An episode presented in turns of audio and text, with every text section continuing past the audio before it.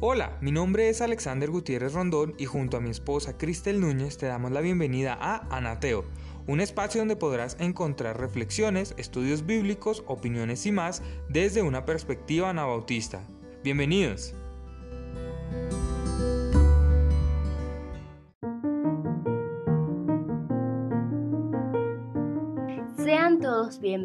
Una vez más a un nuevo episodio de Anateo Esperamos de todo corazón que sea de bendición para cada uno de ustedes. Hoy estaremos hablando sobre la apología o defensa descrita en Primera de Pedro. Hablaremos sobre la mejor defensa de la fe. Existe en Primera de Pedro un versículo que se ha vuelto con el pasar de los tiempos del cristianismo el baluarte de la defensa de la fe, el cual dice, sino santificad a Dios el Señor en vuestros corazones y estad siempre preparados para presentar defensa con mansedumbre y reverencia ante todo el que os demande razón de la esperanza que hay en vosotros. Primera de Pedro 3:15. Es interesante resaltar que ante el surgimiento de diferentes corrientes de pensamientos en la sociedad que ponen en duda el texto bíblico y la vida cristiana, es natural que las personas que siguen un estilo de vida cristiano sean atraídos por los diferentes pensamientos y herramientas científicas. Esto con el propósito de objetar las acusaciones hechas por quienes desean ir en contra del pensamiento bíblico pero ¿será correcta la aplicación que se le suele dar en este tiempo? ¿Qué deseaba transmitir Pedro con la defensa de la fe?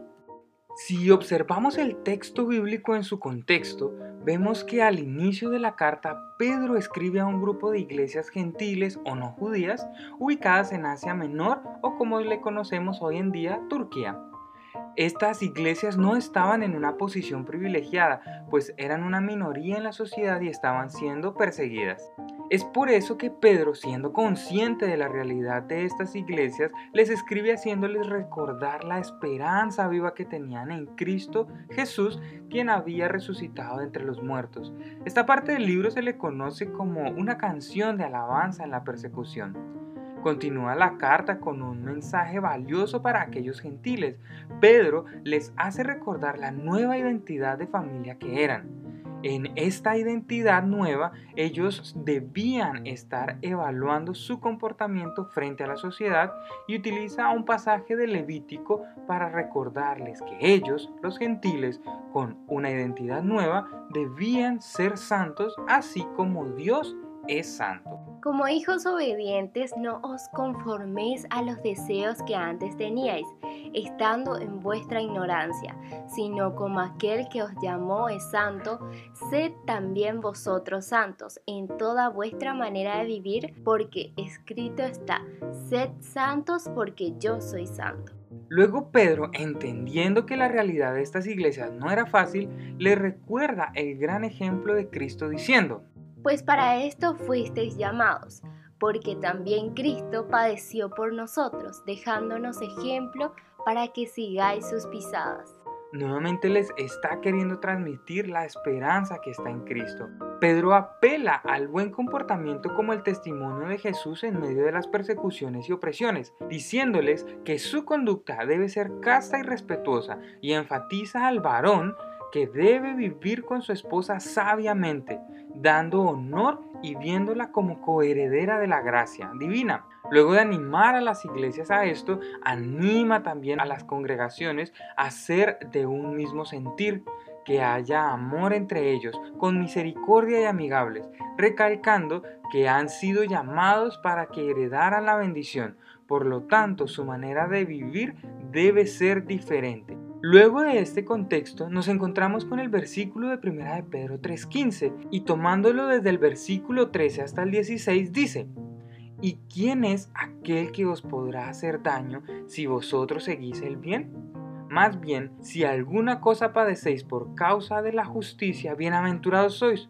Por tanto, no os amedrentéis por temor de ellos ni os conturbéis, sino santificad a Dios el Señor en vuestros corazones y estad siempre preparados para presentar defensa con mansedumbre y reverencia ante todo el que os demande razón de la esperanza que hay en vosotros, teniendo buena conciencia para que en lo que murmuran de vosotros como de malhechores, sean avergonzados los que calumnian vuestra buena conducta en Cristo. Y con esto en mente, podemos rescatar que Pedro está haciendo un llamado a las iglesias a presentar la mejor defensa de la fe. Y esta es teniendo un estilo de vida ejemplar en medio de las dificultades y las persecuciones. Y ahora, ¿cómo podemos aplicar esto hoy en día?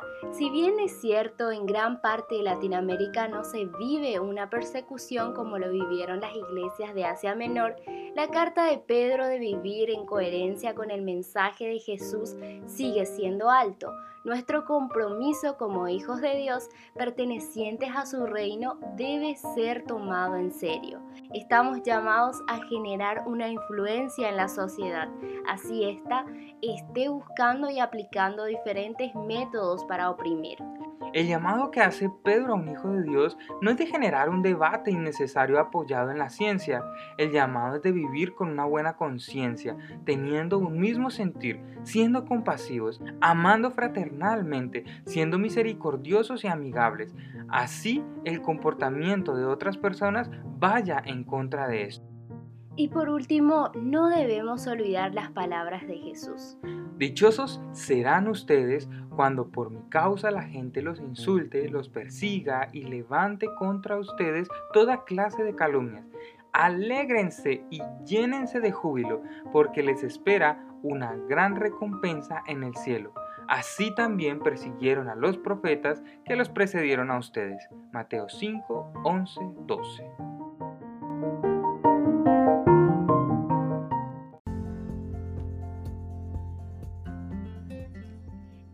Un episodio más de Anateo. Esperamos que haya sido de bendición para tu vida y no olvides de compartir nuestros contenidos con tus amigos o con tu comunidad. Encuéntranos y escúchanos en las diferentes aplicaciones de podcast y en las páginas web hijosdelsiglo21.com e iglesiadiosesamor.home.blog. No olvides también seguirnos en Facebook. Hasta un próximo episodio.